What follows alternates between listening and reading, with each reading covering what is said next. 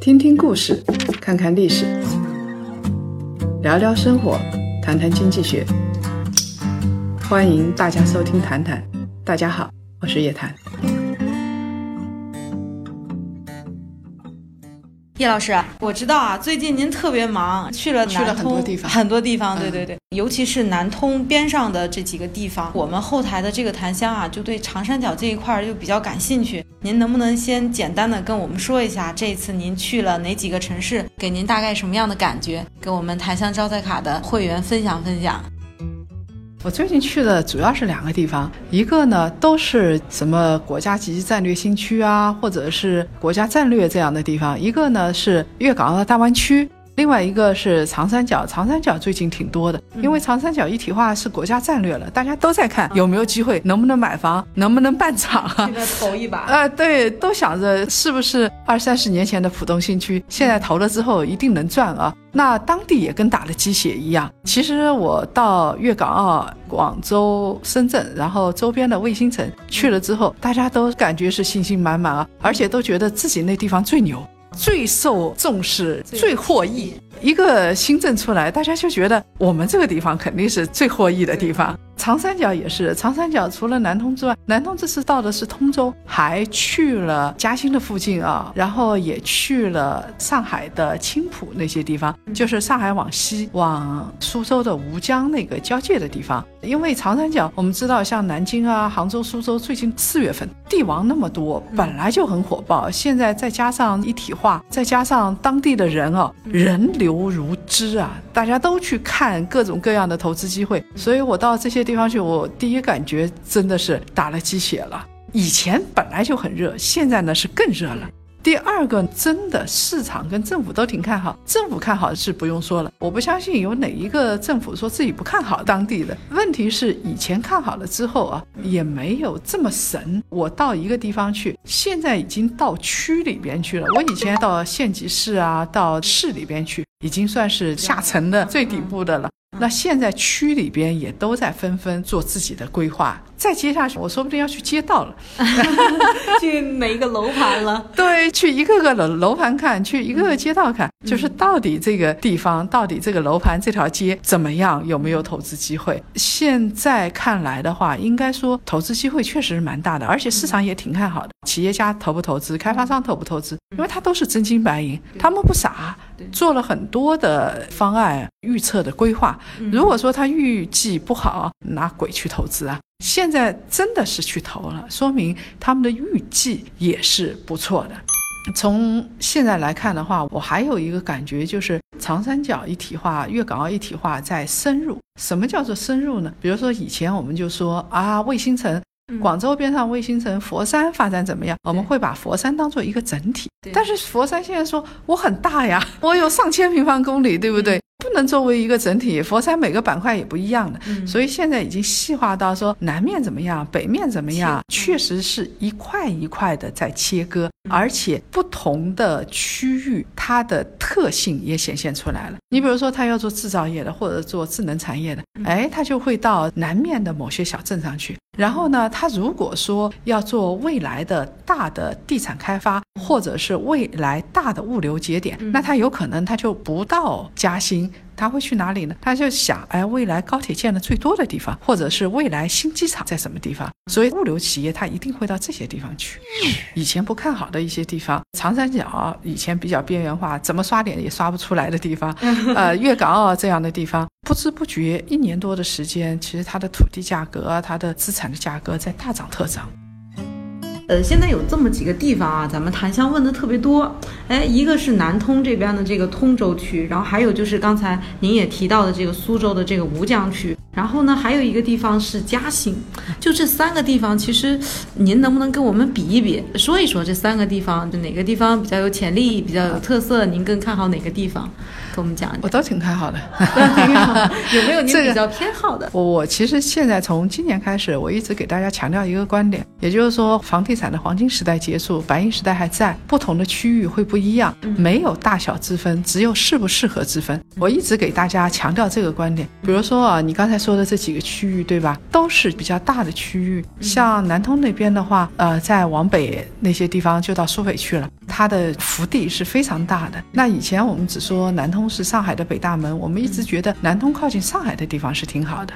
但是也未必，因为南通经济真正发展的地方还未必在靠近上海的地方。靠近上海的地方，它都是沿江的一些重化工业。然后呢，它靠近上海又是崇明岛，崇明岛又是以生态组成的，所以它未必那个地方就真正的经济发展的很好，制造业发展很好。制造业呢，说实话，应该是往南通市区，或者是你现在想要成本低一点，你应该往北面走。哎，那个地方成本还是比较低的，就是比南通的市区要低百分之五十以上。这样的地方又有轨交通过，那还是不错的。做家纺啊，做装备啊，做这些东西，你应该到南通的这些地方去。再加上如果有苏州、有上海的星期天工程师，那就最好了啊，人才流入。那你到嘉兴呢，又不一样了。嘉兴最近在开会。而且嘉兴这边的话，一些新的政策也已经都出台了，像科创走廊那边的会，而且有一部分是落到实处了，已经有实质性进展了。什么产业基金啊，然后它本来就是清华大学的长三角研究院在那个地方，所以它现在引进了不少人，我相信会有一些新的，而且是比较重要的政策出来在嘉兴那边。所以你要做高科技、做设计、做这一块，往嘉兴这个地方走，其实还是不错的。因为科创走廊上会有一些资金的导入和一些政策的导入。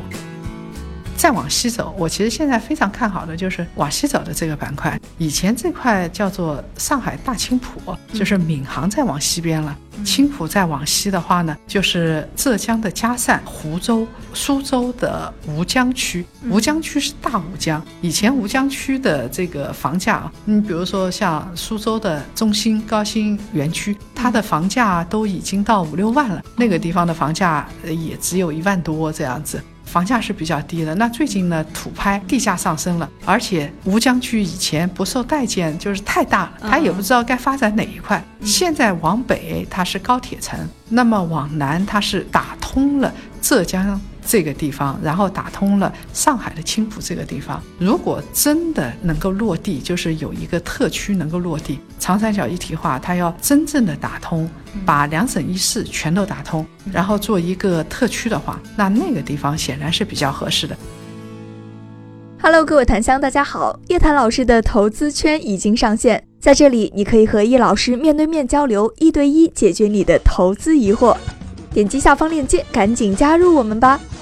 听叶老师这么一讲啊，其实我觉得这三个地儿好像都不错，其实都有各有特色，也都有一定的潜力。所以只有适不适合嘛。你如果是做物流的，你有可能往北走；你如果呃，当然那个往青浦走也不错，因为那是大虹桥板块，长三角的一个交通的枢纽地。你要做科创的、高科的，往嘉兴那个地方走。事实上，往青浦走也是不错的。往青浦再往湖州那个方向走，起码现在华为的生产基地在那边。嗯，刚才我们聊呃南通，然后也聊嘉兴，其实都离不开说他们跟上海之间的这种关系。咱们檀香也特别多在上海，他们就会在问，哎，你说这上海它现在还到底有没有这个潜力？最近的 这三年吧，政策限制都比较多。那上海这一块到底您怎么看？就上海房产这一块还能不能投了？哪些机会啊？风险？上海房产肯定是长三角最贵的，这毫无问题。对对对，因为你想想看，上海的产业啊。一般来说，产业度房价最高的地方，通常都是高端服务业聚集的地方。高端服务业，你比如说商贸、嗯，设计，最最重要的是金融。嗯，金融的话，不要说长三角，在全国谁也抢不走上海的地位。嗯，上海是金融中心，上海的金融中心在陆家嘴，陆家嘴的房价是涨得最快的。只不过呢，上海跟其他城市还有点不一样。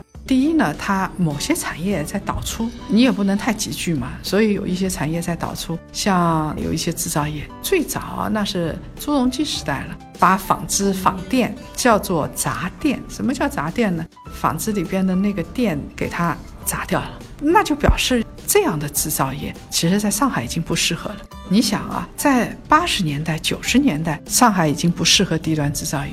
你现在再到制造业，尤其是中低端的，你再到上海来，纯属找死，因为它成本太高了。嗯，人力啊，然后固定资产啊什么一系列的成本。上海别忘记是亚洲成本最高的城市之一。已经可以跟东京、跟香港、新加坡相提并论了，而且甚至它的增速比香港要快得多。所以你说你做这些，然后你再到上海来，那真的是不太适合。再怎么着，我如果是做物流的，我一定不到上海市中心。上海市中心最多开个门脸，作为一个形象工程，其他的我就要找其他的基地了。那现在我能这么想，其他的企业也是这么想的。那么还有一个呢，就是对于上海来说的话，长三角还会聚集人，但是不是聚集在上海啊？上海像青浦这些地方有可能还会聚集人，像闵行现在人已经很多了，因为上海的这个两千四百万的人口是不太会变的，跟北京一样，每千人你有多少水，你需要多少能量，这是算得出来的。他一算，他就觉得我承受不了那么多人了，他不限流的话，价格一提高你也受不了啊。一般人就很自觉的就离开了，走出上海了。这个跟北京是一模一样的。那么现在上海的周边。其实是承接的，就是上海一旦外流的话，那流到哪些地方呢？你比如说安徽人，其实回流很多的，嗯，尤其是像合肥，有很多做制造业的说合肥高校也很多，嗯，哦，高科技也很多，那我就回合肥去了，这样人挺多的。本来像浙江人，他也不稀罕来上海，他也就无所谓，对吧？所以上海现在他要外溢的话，首先是外溢到周边的一些地方。呃，我们刚才说的吴江、南通、嘉兴都是紧紧挨着上海的。那这些地方为什么现在说起来了呢？是因为上海除了要覆盖到浦东机场啊这些地方之外，就除了覆盖郊区之外，它现在还有必要进一步拓展。那这些地方不要说一小时经济圈，嘉兴到上海十七分钟一班高铁，每天你数不清的高铁，像这些地方肯定是最受益的。比如说，我们现在檀香就想说，哎，在上海来投资一套，您会有什么建议给到他吗？在上海投资啊？哎呀，太有钱了。是的，因为上海的话是这样子啊。首先的话，你要买住宅买不了，它是限购的，嗯，而且限的挺紧的。你不要说一般人买不了，你必须在上海交完五年社保啊之类的。它有一系列的条件才能买，而且它还有其他条件，比如说你结没结婚之类的，挺麻烦的。你如果想在上海买的话，上海的房价啊，市中心的房价确实都挺高的，而且还会继续上涨。当然，上海这座城市有跟其他不一样的地方，就是它的二手房的成交量已经接近百分之九十吧，我如果没记错的话。也就是说，上海一手房已经很少，它也拓不了面积，不可能再拼命的去造新房子。所以现在上海你买的你只能是二手房，所以你要必须很懂二手房才行。像上海有一些地方还是有一些类型的房产还是便宜的，你比如说像上海市中心商住房是不贵的，但不太有人会愿意买商住房，因为他担心有一天不让住，风险不可控。但是商住房确实很便宜，跟住宅相比的话，而且商住房的话也不用担心。将来有什么房产税之类，因为房产税你在交易的时候一次性就交了很贵的那个税，这个是一个。另外一个，上海也有特别便宜一万多的楼盘，每平方米才一万多，很难设想吧？这么便宜的，在宝山吗？呃，不，宝山不止一万多。哦，那在呃，在奉贤的海景房，那个地方挺远，我也不知道为什么那个地方那个板块就是没做起来。嗯到现在为止的话，你去看稀稀落落的，然后你买二手房也就一万多块钱，还是能买到的。那像滴水湖这些地方的话，现在也正在拼命的建，所以它的房价呢，现在还没有到一个高位。但是你要知道，这些地方到市中心可是挺远的。比嘉兴还要远，有可能。嗯嗯，行。那今天叶老师跟我们聊了南通，聊了吴江，然后也聊了嘉兴，也聊了上海，给我们不仅是讲了说我们买房子怎么来思考，同时还把一些产业布局的逻辑也都跟大家去分享到了。那我们谢谢叶老师，在下一期檀香招财卡里面，我们有更多的惊喜给到大家。那这次就这样了，大家再见。好，各位檀香再见啊，下次见。